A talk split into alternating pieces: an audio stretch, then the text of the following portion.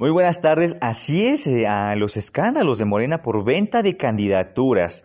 Se suma la fractura de grupos de este partido ahora en el municipio de Chimalhuacán, en la zona oriente del Estado de México, en donde grupos de base acusan de nepotismo tras lo acontecido con la candidata por la contienda municipal, que ha sumado a su esposo y hasta a su primo en la planilla que contenderá el próximo 6 de junio.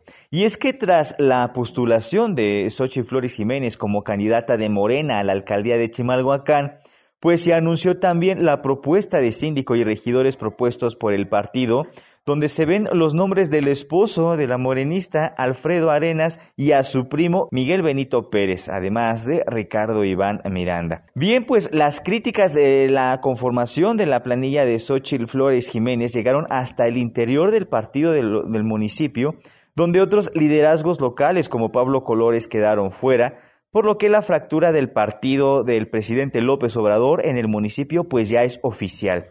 Esto a unas horas de que el Instituto Electoral del Estado de México, IEM, pues ratifique este jueves las listas de los contendientes ya en el periodo de campañas que inicia de manera oficial el próximo 30 de abril. Hasta aquí en mi reporte.